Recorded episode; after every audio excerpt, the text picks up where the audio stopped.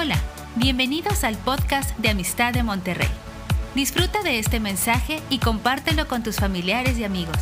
Sabemos que lo que Dios te hablará será de bendición para ti y para otros.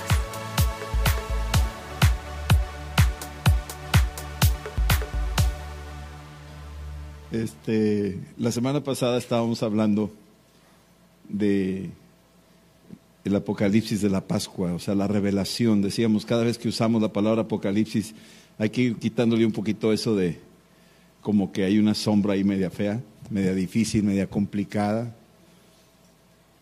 Y acordarnos que cada vez que decimos apocalipsis estamos hablando de revelación, de algo que está ahí, que Dios quiere revelar y que lo revela a su tiempo y se lo revela quien Él quiere. Y aquí en el libro de Apocalipsis, que viene siendo el libro de las revelaciones, está cargado de revelaciones. Y vimos desde el capítulo 1 hasta el capítulo 5, hemos estado viendo esto. Y en esta ocasión vamos a entrar al capítulo 6, pero antes yo, quisiera nada más mencionar algunas cosas importantes. A partir de ahorita, del capítulo 6 en adelante, estamos, por decir así, por entrar en en una progresión de juicios. Nadie quiere hablar de los juicios, pero esto es lo que contiene del capítulo 6 al capítulo 18, también algo del 19, entra en un proceso, en una progresión de juicios. En el capítulo 6 hay el juicio que se va abriendo con los sellos y luego viene y nos habla más adelante el de las trompetas y luego más adelante el de las copas. Y cada vez vamos en una progresión cada vez más y más y más y más intensa. Es como un, es un proceso de, de juicio sobre la tierra que tiene Dios ya programada, con justa razón. No lo hace porque le da la gana, sino lo hace porque con justa razón lo está haciendo. Y aquí en, en el libro de Apocalipsis nos está revelando esto nos está avisando de esto. Y aquí es donde nosotros tenemos que estar, pues voy a decir la palabra, informados, avisados. Y esto nos lleva a prepararnos, que no nos agarre dormidos, sino que sepamos que esto es lo que viene. Ya no más con ver lo que está pasando actualmente, lo que ha pasado en estos años, en estos pocos, dos años, tres años, nos damos cuenta que están pasando cosas tremendas y como que sentimos de que algo está haciendo, algo nos está diciendo el Señor, especialmente la iglesia que está alerta, la que está despierta. Entonces, de aquí del capítulo 6 en adelante vamos a estar viendo la forma en que Dios ya tiene advertencia a la humanidad, pero especialmente a su iglesia. Del versículo del capítulo 6 en adelante al 18 no se menciona iglesia ya. Se entiende de que los primeros cinco capítulos la iglesia ya estaba, ya está considerada. Los primeros cinco capítulos ya hablamos de eso. Y la palabra iglesia no vuelve a aparecer hasta el final del libro, hasta el último capítulo. Son 19 veces y luego la última vez. El nombre cordero, la palabra cordero, aparece cerca de 29 veces. Y aquí es donde empezamos a ver cómo la figura central del libro de Apocalipsis es el Cordero de Dios, es Jesús. Y veíamos en el capítulo 5 que el único digno de abrir los sellos de este libro era el Cordero. El profeta Juan lloró y estaba ahí diciendo, pues no hay quien lo pueda abrir. Pero uno de los ancianos le dijo, aquí, aquí ya está el Cordero. El Cordero es el único digno de abrirlo, nadie más. Cuando decimos estas cosas, toda la idolatría que hay en México se desploma, o sea, se choca ahí, porque ya no aparece ninguna de esas figuras que en la tradición ha estado metida o tratándose de meter. Se derrumban los, los ídolos de, del Islam o de cualquier otras cosas allá de países como budismo y demás se derrumban los ídolos del dinero, se derrumban todas estas cosas, caen delante del único que es digno, que es Jesucristo. Es el único digno. Y luego el libro de los siete sellos lo vamos a ver aquí en el capítulo 6, solo seis sellos. Después veremos en el capítulo 7 el séptimo sello. Y de ahí, como les decía, hay que oír, estar informados, advertidos y preparándonos. Y una última cosa, esto nos compromete a nosotros de evangelizar. Tú no te puedes quedar callado después de oír esto. No podemos quedarnos callados de no testificarle a nuestros familiares, a nuestros seres queridos, primero los de la casa, y luego anunciárselo a los que cruzan nuestro camino, a la gente que está en el trabajo, en la escuela, a la gente que nos toca ir de compañero del pasajero, en el avión, en autobús, donde sea. Aprovechar cada oportunidad para testificar de Cristo, porque esto nos, nos está revelando el Señor lo que viene y hay mucha gente que no sabe que viene. Tienen una idea y muchas veces la misma iglesia tiene una idea equivocada de lo que es Apocalipsis. Y aquí por eso lo estamos, lo estamos revisando. Y como se los he dicho, no pretendo ser experto en el tema, creo que hay muchos que son mucho más precisos, más, más, más concretos. Pero aquí quiero entrar en algunos puntos que creo que van a ser de mucha bendición en la medida que vayamos aprendiéndolo. Capítulo 6, versículo 1. Dice aquí Juan, que lo, ve, que lo ve, vi cuando el Cordero abrió uno de los sellos. Este es, eh, si ves tú la forma, no sé si puedan poner ahí, me mandó Joseán una, una forma para que tengamos una idea de esto de los sellos, cómo es esto de los sellos. Es muy interesante, me parece que es la más, la más próxima de lo que pudiéramos entender, porque pensamos que, es un, que son siete sellos en un solo pergamino y tienes que quitar uno por uno pero más bien es un sello, se quita ese y luego ese te lleva al siguiente y luego ese te lleva al siguiente y luego ese te lleva al siguiente y así, hasta que finalmente queda abierto. Se van abriendo los libros.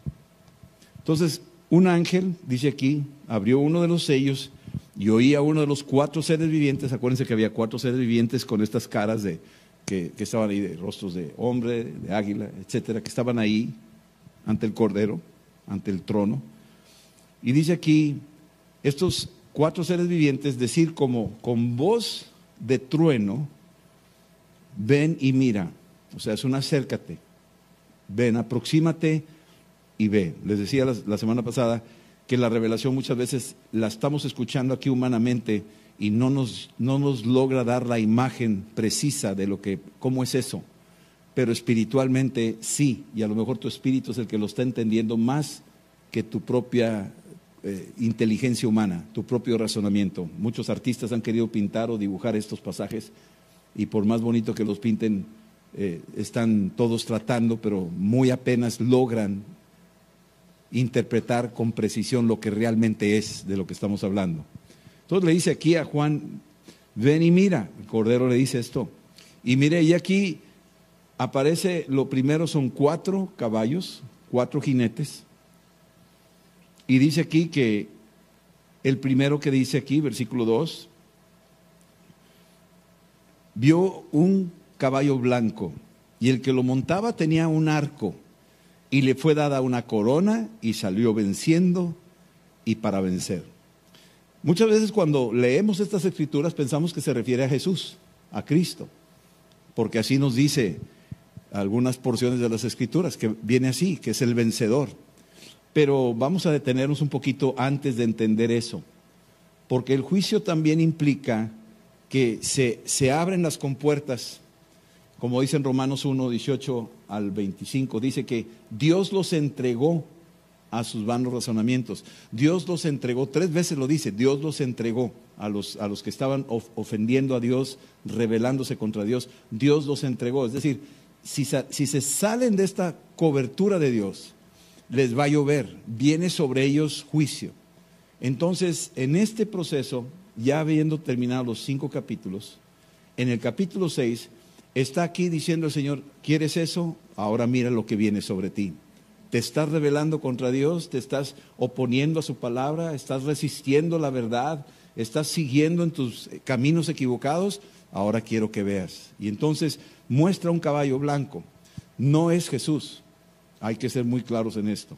Si tú vas a Apocalipsis 19, ahí te describe a Jesús montando un caballo blanco. Es muy distinto a este que está aquí montando el caballo blanco. Ahorita vamos a entenderlo. En el capítulo 19, versículos del 11 al 19, dice, vi el cielo abierto y aquí un caballo blanco y el que lo montaba se llamaba fiel y verdadero. Aquí no dice eso, no dice que es fiel y verdadero. Dice que es uno montando un caballo blanco. ¿Sí está claro esto? Entonces quiero que vayamos entendiendo que este es, este es un impostor. Esa es la palabra. Es un impostor que se parece, pero no es. Yo podría decir que esta es la, la iglesia falsa y es también el falso profeta. Es un ángel que lo está montando. Es un espíritu. Doctrinas de demonios, dice la Biblia. Ahí en 1 Timoteo. Entonces, cuando vemos esto, este es un impostor, versículo 2. He aquí un caballo blanco y el que lo montaba tenía un arco. Si te das cuenta, es un arco que no trae flechas. Es un arco. Y si no trae flechas, aparenta que no es, no es ninguna amenaza. Vamos, es un, es un lobo disfrazado de cordero. Es una persona que va a hablar de paz.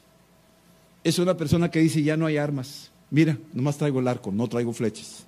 Vengo en paz.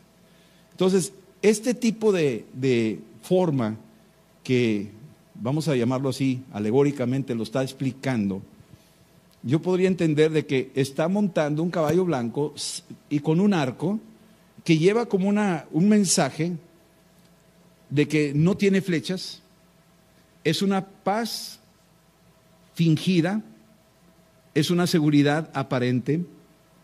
Y cuando tú lees 1 Tesalonicenses 5, del 1 al 3, te describe más de cerca lo que es este anticristo, este espíritu que está apareciendo en el mundo. Ahorita todo esto de la guerra y todos estos acontecimientos y el mundo está diciendo qué va a pasar, qué va a pasar.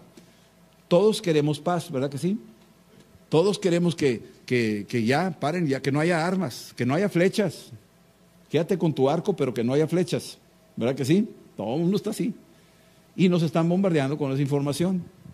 Y muchos de nosotros decimos, no, pues es que queremos la paz. Y pues, ¿quién no quiere la paz? Todo el mundo quiere la paz.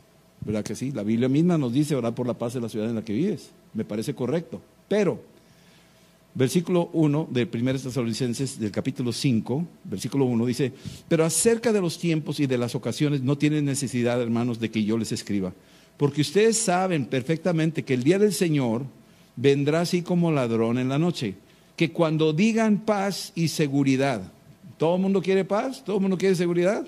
Cuando digan, ya está, ya, se logró, ya llegó el del caballo blanco, ¿sí? Ya llegó el que trae el arco y no trae flechas, ya llegó, ¿sí?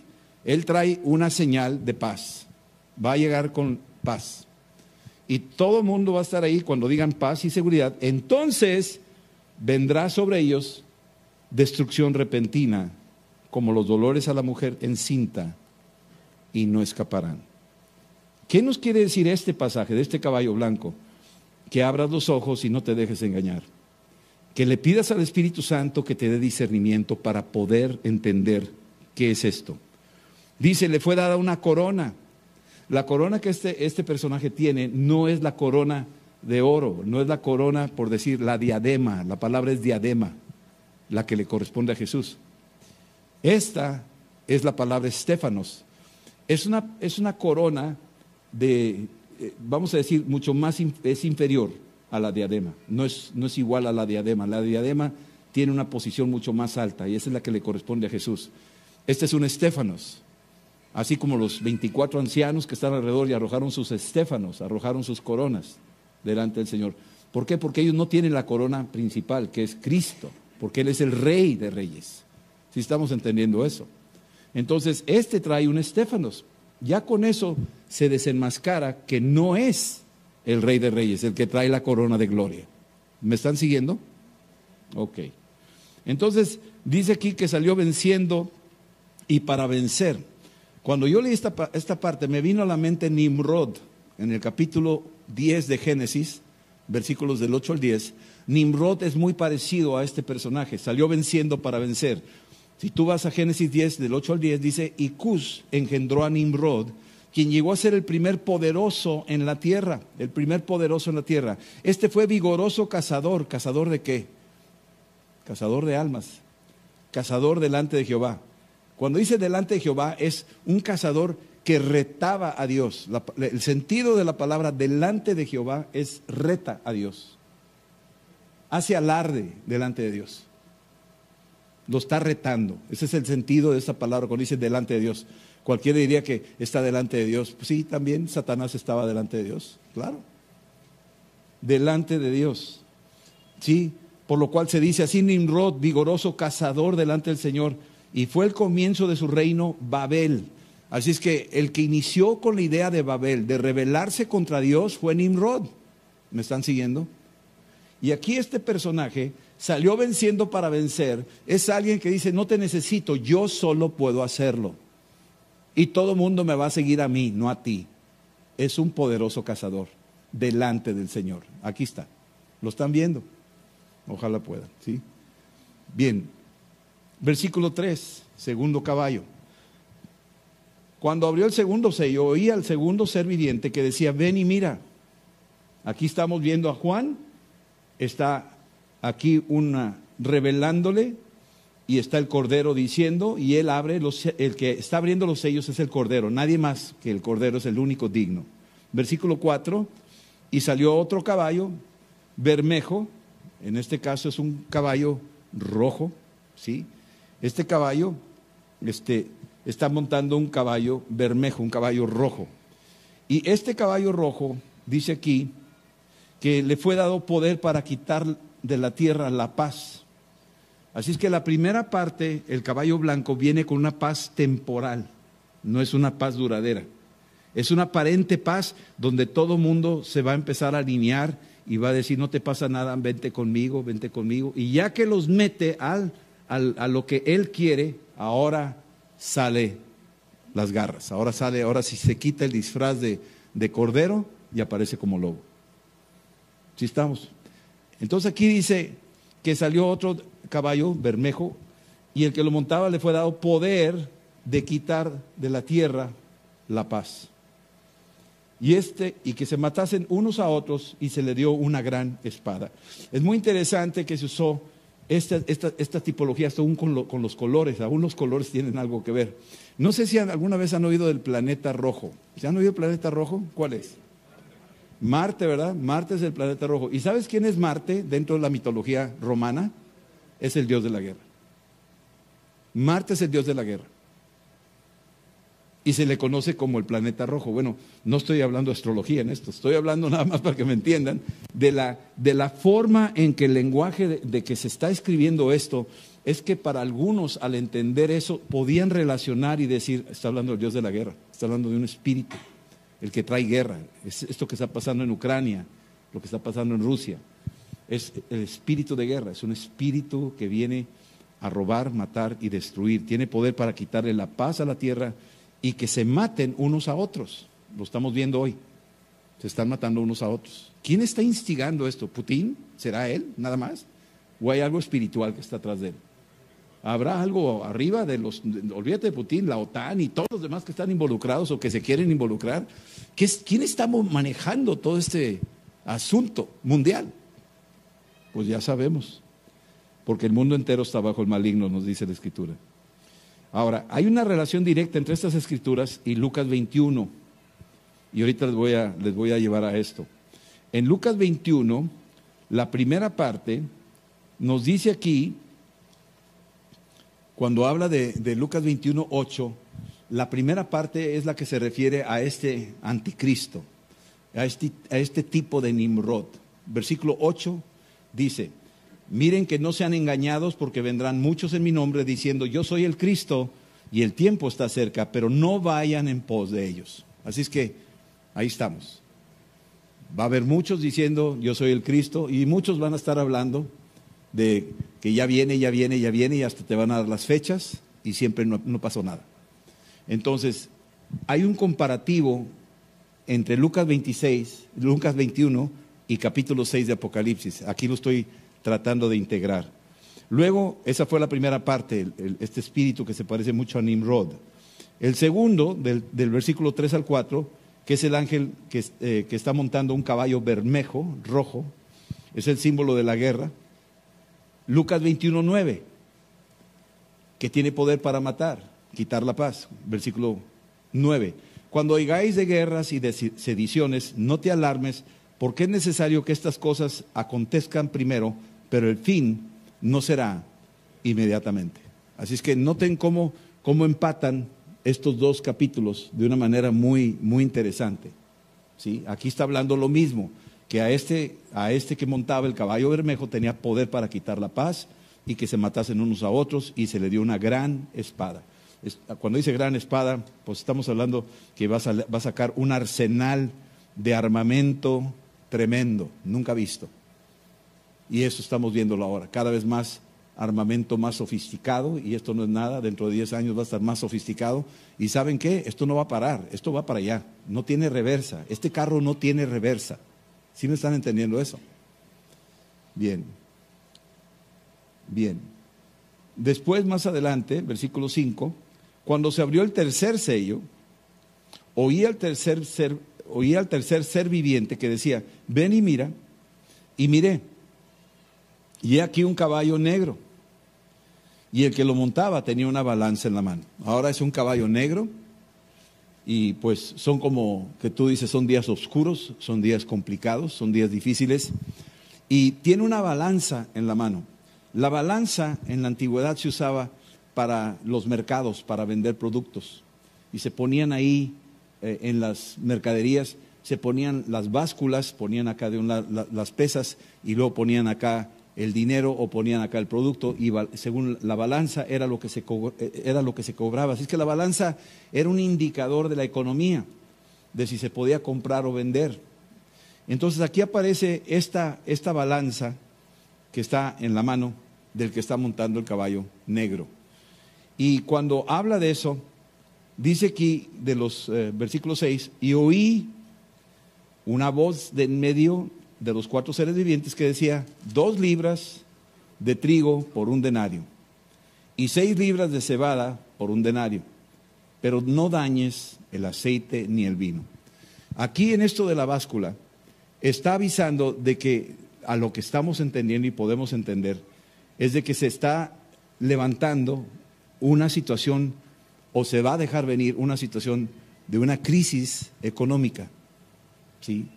Una crisis económica, de la cual esta crisis económica lo que está diciéndonos es que estas dos medidas de trigo por un denario habla de que con esas dos medidas de trigo apenas te sobra para un pan y te va a costar el salario de un día. Con el salario, el denario era, era el sueldo de un día y con eso vas a, estar, vas a poder comprar un pan, nada más. Si son 10 miembros de la casa, 6 miembros de la casa, 5 miembros de la casa, nomás va a haber un pan para el sueldo que te toque en un solo día. Esa es una. Y luego dice 6 libras de cebada por un denario. La cebada es mucho más baja calidad, mucho más barata y aún así te tienes que dar más, te van a dar más cebada por un denario. Es decir, por más que quieras no te vas a saciar. Es lo que, es lo que está empezando a decir. La báscula, por más que tú busques, no te vas a saciar. ¿Por qué dice eso? Bueno, aquí hay algo importante para nosotros, que es todo esto es una relación de la posible, eh, vamos a llamarlo así, de un colapso económico que se puede dejar venir por una guerra, ahorita vamos a ver, o puede venir por cambios climatológicos, puede venir por diferentes circunstancias y que todo eso va a ser como en los tiempos de José, que había siete vacas gordas, había la abundancia, si no se saben administrar, entonces vienen los siete años de las vacas flacas. Esto ya estaba advertido. José interpretó eso. Tuvo la revelación de los sueños del faraón. Entonces, en nuestro tiempo, el Espíritu Santo que operó en José está operando en nosotros y nos está diciendo cómo administrarnos y cómo ser prudentes y sabios y no gastadores, no despilfarradores, sino ser administradores de lo correcto para que en tu mesa haya pan. Si estamos, ahorita vamos a entender eso. Y la segunda parte de todo esto es que dentro de lo que es el, colapso eh, de una, vamos a llamar así, una depresión económica o una situación climatológica o qué sé yo, con la pura guerra de Ucrania se, se cierran las compuertas del trigo porque Ucrania es un granero, es una canasta de pan para Rusia y también para el mundo son de los principales productores de trigo a nivel mundial. Escúchenme bien, a nivel mundial. Chécalo en tu Wikipedia para ver quiénes son los principales productores de trigo. Y te vas a dar cuenta que son uno de los principales. Entonces ahorita están detenidos los campos, se han parado la producción. ¿Sí? Entonces, al detenerse es como una reacción en cadena. Ese es por un lado. Y por otro lado, los, los posibles eventos de cambios climatológicos, eh, la demanda y oferta y todo lo demás. Y luego dice aquí en el versículo 6, pero no dañes al aceite ni al vino. Y creo yo que esto también se puede referir a que va a haber aceite, va a haber vino. ¿sí? Aceite para nosotros es la unción, va a haber algo, va a haber unción, y eso le digo a la iglesia que va, va, a ser el tiempo donde nosotros por el Espíritu Santo vamos a orar sobre nuestros alimentos y Dios los va a bendecir. Si estamos entendiendo, no se va a tocar eso. Y el vino va a haber gozo en tu casa, pase lo que pase alrededor. Si estamos entendiendo eso. Ese es por, por el lado bueno, pero por el lado malo es este. Que va a haber vino y va a haber aceite, pero va a haber una polarización social en donde va a haber menos ricos con más dinero y muchísimos pobres a nivel mundial. Naciones mucho, muy ricas y naciones muy, muy, muy pobres. Por eso, estas dos cosas son, como los extremos de los, de los acontecimientos, pero estamos hablando de que la iglesia está alerta y nosotros tenemos acceso al aceite y al vino por el Espíritu Santo. Versículo 7. Cuando, bueno, déjame, déjame llevarte a Lucas 21, 9, 21, perdóname, 21, 11. Sí, en el 21.11, si tú llegas ahí, por favor, dice, bueno, habrá grandes terremotos en diferentes lugares, hambres y pestilencia, habrá terror y grandes señales del cielo. Todo el capítulo 21 de Lucas lo vamos, lo vamos a ir cerrando. Estos acontecimientos donde nos dice terremotos y hambres, está hablando de la báscula. La báscula donde no va a haber nada contra qué ponerle. Va a estar desequilibrada la báscula. Es lo que nos está diciendo. ¿Sí? Versículo 8, vamos a, bueno, versículo 7 del capítulo 6 de Apocalipsis. Dice, cuando abrió el cuarto sello, oí la voz de, del cuarto ser viviente que decía, ven y ve. Y miré, y aquí un caballo amarillo, un caballo amarillo. Y el que lo montaba tenía por nombre muerte y el. Y le seguía. ¿Sí? Esta, este Hades está siguiendo la muerte. Es decir, no es solamente la, primera muerte, sino ahora está hablando de la segunda muerte también. Después lo veremos en el capítulo 19 y 20. Y le fue dada potestad, aquí empieza a hablar de que a este caballo amarillo, que realmente no es amarillo, es un color verdoso, porque el nombre es clorofilo, viene de la misma raíz de clorofilia. Y dice aquí que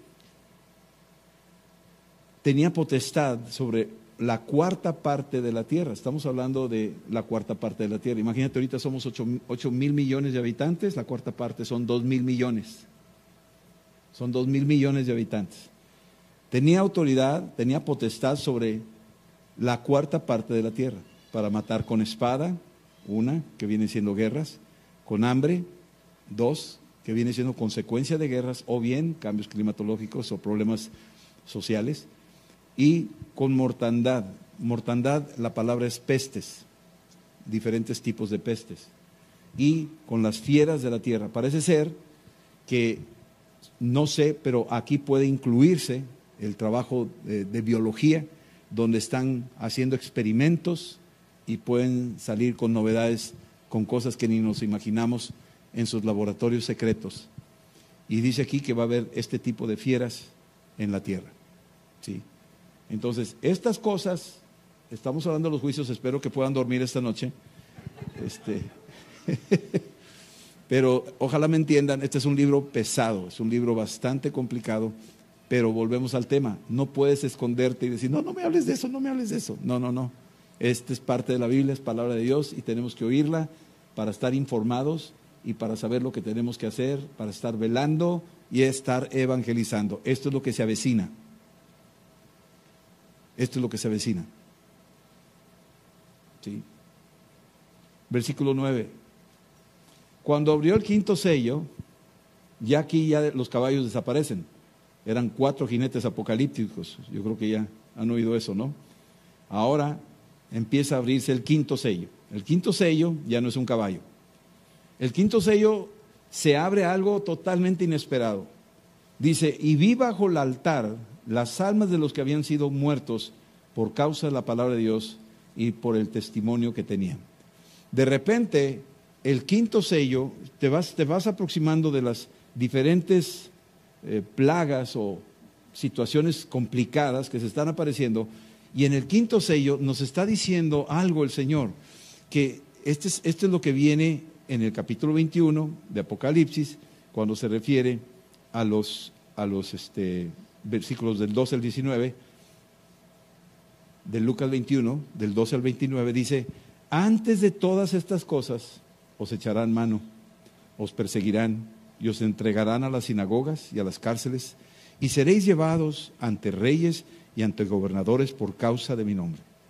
¿Sí? Esto será ocasión para dar testimonio. Proponed en vuestros corazones no pensar antes que habéis de responder en vuestra defensa. No te preocupes por eso. ¿Sí? Y aquí te lo dice claramente desde el capítulo 21, desde el 12 hasta el, desde el 12 hasta el 19, te vas a dar cuenta de cómo empata perfectamente bien ese versículo con lo que estamos hablando ahorita del versículo 9, que se abrió debajo del altar y las almas que estaban ahí habían sido muertas por causa de la palabra y del testimonio. Testimonio de Cristo por causa de la palabra. Yo pienso que va a haber algunos que tienen una unción tremenda, tan poderosa de sanar y todo eso, que no hay otra forma más que eliminarlos. O sea, los van a mandar capturar y eliminar. No los pueden parar. ¿Sí? O un Juan el Bautista que tenía una palabra tan poderosa que no lo podían parar hasta que Herodes dijo, lo tenemos que eliminar. Y lo eliminaron. Va a venir ese manto sobre la iglesia. Va a venir un denuedo, una valentía tremenda. Y sí, va a haber mártires. Aquí lo está diciendo claramente. Entonces, cuando esto suceda, y versículo 10, y dice, y clamaban a gran voz, diciendo, ¿hasta cuándo, Señor, santo y verdadero, no juzgas y vengas nuestra sangre en los que moran en la tierra? Aquí están como que estos mártires están, cuando se abre este sello, se oyen las voces de los mártires diciendo, ¿hasta cuándo? Mira lo que nos hicieron. Ahora, no son los mártires solo del Antiguo Testamento. Estamos hablando de los mártires hasta el día de hoy. Incluye a Pablo, incluye a Pedro, incluye a, los, a, Esteban, a, Isaías, incluye a todos esos que están diciendo, pues hasta cuándo? O sea, ya, ya es hora, queremos, queremos estar listos para salir. Pero aquí hay algo muy interesante que podemos entender. Dice aquí, que están pidiéndole y están clamando, y no es una, un clamor de venganza, es como un clamor de decir, Señor, ya basta, ya, ya, ya, ya. Es un, es un clamor que están diciendo ahí.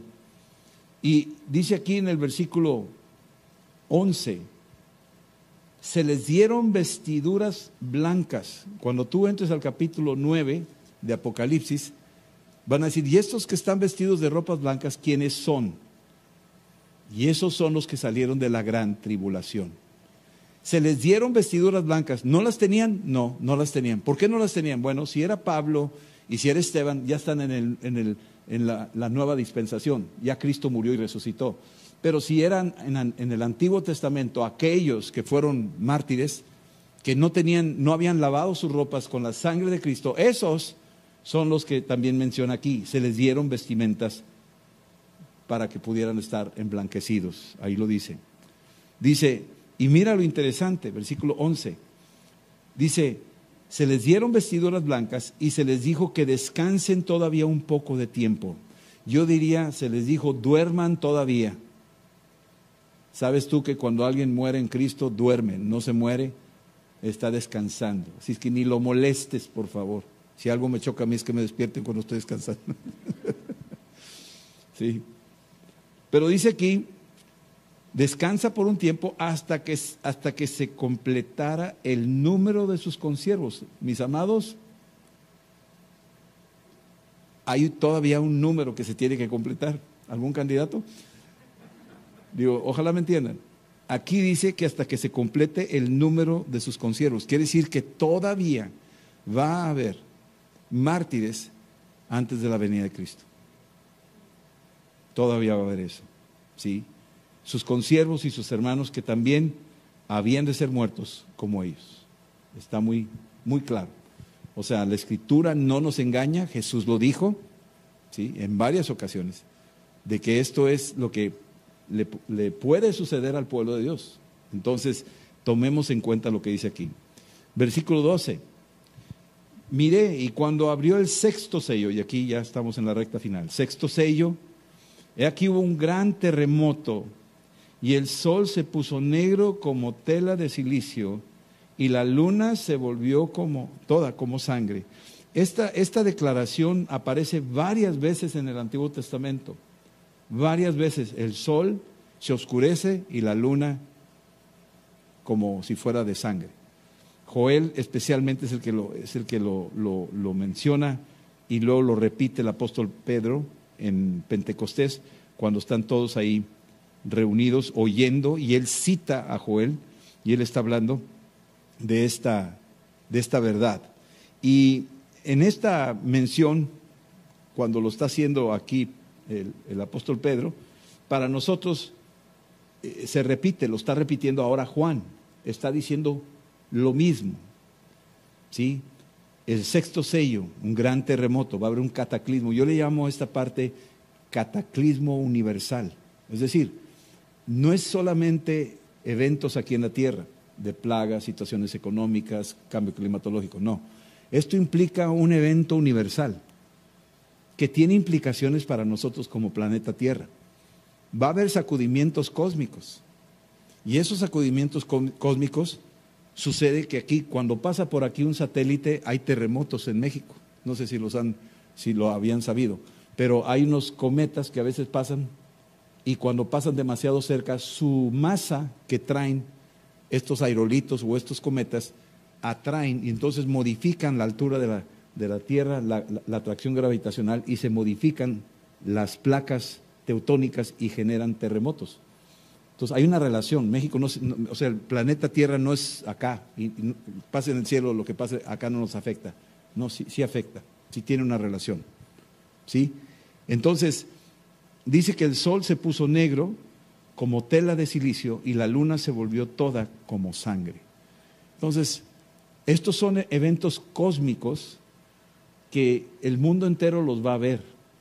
Los que están en una parte del, hemisferio y es de noche, la luna la van a ver roja. Y los que están del otro lado, que es de día, que están viendo el sol, lo van a ver negro. Entonces, todo el mundo se va a dar cuenta de algo. No hay uno que escape que no sepa lo que va a pasar. Estos son los acontecimientos cósmicos que se mencionan. Versículo 13, las estrellas del cielo eh, cayeron sobre la tierra me parece interesante estas estrellas del cielo que cayeron sobre la tierra. Más adelante en Apocalipsis 12 veremos cómo fueron lanzados a la tierra estos demonios, que son estrellas, ellos se les considera como luceros o estrellas, ¿sí? Todos los ángeles son conocidos como estrellas, pero en este caso a ellos se les conoce como estrellas, fueron lanzados a la tierra. Quiere decir que sí va a haber una confrontación espiritual como nunca la ha habido aquí en la tierra, va a haber casi casi lo vamos a, lo vamos a vivir a, diario, la confrontación espiritual. Pero algo muy interesante, y como la higuera deja caer sus higos cuando es sacudido por un fuerte viento. Aquí esa parte me llamó tanto la atención, porque siempre nos referimos a la higuera como a Israel. Y esos higos que se caen de la higuera por un viento recio, si tú te acuerdas de Hechos 2, cuando entró el viento recio, la higuera, Israel dio 120 higos que se cayeron ese día. 120 judíos fueron llenos del Espíritu Santo. ¿Te das cuenta de la relación? ¿Qué quiere decir? Que al final de los tiempos va a venir un viento recio tan poderoso que va a visitar a Israel también. y los va a tocar y vamos a empezar a oír que los, los, los judíos van a empezar a orar en lenguas, van a empezar a exaltar al Mesías, van a empezar a creer en Cristo y se, están, se van a dejar venir. No te imaginas la cantidad de leyes que están poniendo para impedir que se evangelicen a los judíos. ¿Quién crees que está impidiendo que se evangelicen a los judíos? Es el adversario. No quiere porque sabe que ese es el último, el último reducto, cuando Israel se convierta. Ahí Romanos 11, 25 lo dice y 26, que los últimos que se van a convertir va a ser y todo Israel, y todo Israel se salvará. Eso ahí lo dice. Entonces estamos viendo este acontecimiento. Versículo 14, y el cielo se desvaneció como un pergamino que se enrolla, y todo monte y toda isla se removió de su lugar. Va a ver, estos son, estos ya, esto lo conectas con el capítulo 20 y 21 y te vas a empezar a dar cuenta lo que el plan de Dios que va a haber un cielo nuevo, una tierra nueva, es, el, es la culminación. En un solo capítulo 6 te lo está diciendo el Señor, te está mandando la, la advertencia, te está diciendo prepárate, tú estate listo, tú tranquilo, no temas, erguíos porque vuestra redención está cerca. Versículo 15, y los reyes de la tierra, fíjate lo que va a pasar, los reyes de la tierra, todos los presidentes que se las dan y, que, olvídate, todos estos personajes que vemos a nivel mundial, que, que yo voy a mandar mis cohetes y que no sé qué. Todos los reyes de la tierra, y los grandes, y los ricos, y los capitanes, y los poderosos, y todos los siervos, y todos los libres se escondieron en las cuevas y entre las peñas de los montes. Se escondieron, buscando refugio contra todo lo que estará pasando. Pero nadie busca el refugio del Altísimo, nadie busca la sombra del Altísimo. Va a haber tantas tinieblas que la gente no va a conocer a Dios, ni siquiera. Versículo 16. Y le decían a los montes y a las peñas, o sea, le van a hablar a las cosas, no van a hablarle a Dios. Le van a hablar a las cosas, a los montes y a las peñas caigan sobre nosotros y escóndanos del rostro de aquel que está sentado sobre el trono y de la ira del Cordero. O sea, va a haber una, una, una adversidad hacia Dios, hacia el Cordero, ni siquiera se van a arrepentir, ni siquiera se van a humillar y le van a pedir a las cosas que los protejan. Pero no le van a pedir a Dios, ten misericordia de nosotros. No, sus corazones van a estar tan ensoberbecidos, tan endurecidos, tan entregados a las tinieblas, que no se van a humillar ante Dios. Prefieren hablarle a las peñas y a los montes que a Dios. Porque el gran día de su ira ha llegado y ¿quién podrá sostenerse en pie? ¿Quién podrá? Entonces, como comenzamos el mensaje de ahorita, esto es para estar enterados, no es para aterrorizar a nadie, pero sí es para considerar, esto es algo serio, lo que estamos leyendo. Y para mí, yo me decía, Señor, ¿por qué, ¿por qué ahorita estamos dando este libro? Probablemente porque Dios está diciendo, dile a mi pueblo que se prepare, nada más, prepárense. Santifíquense aún más, acérquense más, adéntrense en la palabra, prediquen el Evangelio sírvale al Señor. Estemos alertas, velad y orad. Esto es para todos. Esta es, la, esta es la, la revelación que creo que Dios nos está dando en este libro. Señor, te decimos gracias esta noche.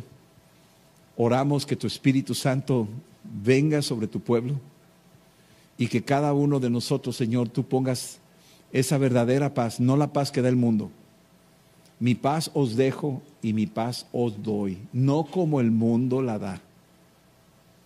Esa paz que tú eres la paz, Señor. Tú eres el shalom de Dios. Yo te pido paz, así como cuando venían las plagas sobre Egipto y el pueblo de Israel veía lo que le pasaba a los egipcios, a los vecinos, cómo pasaban las diferentes plagas y el pueblo de Israel ciertamente tendrían, habrían tenido temor, se guardaban y veían cómo ellos no eran tocados porque tú los habías apartado. Y Señor, declaramos que en la casa de tu pueblo habrá luz, mientras las tinieblas van a prevalecer cada día más y más palpables en el mundo. Te pedimos que nos des un corazón sensible a tu voz, que estemos siempre manteniendo nuestra santidad delante de ti, Padre, que peleemos la buena batalla de la fe, que testifiquemos de Cristo, que hagamos obra de evangelista, que hablemos, Señor, de día y de noche compartiendo el Evangelio, por cuanto la noche está avanzada y sabemos que ya se avecina el día. En el nombre de Jesús, oro paz sobre tu pueblo, oro paz sobre los que escucharon este mensaje, oro que tu Espíritu Santo venga y les des la convicción de que tú estás con nosotros. Y si tú con nosotros, ¿quién contra nosotros?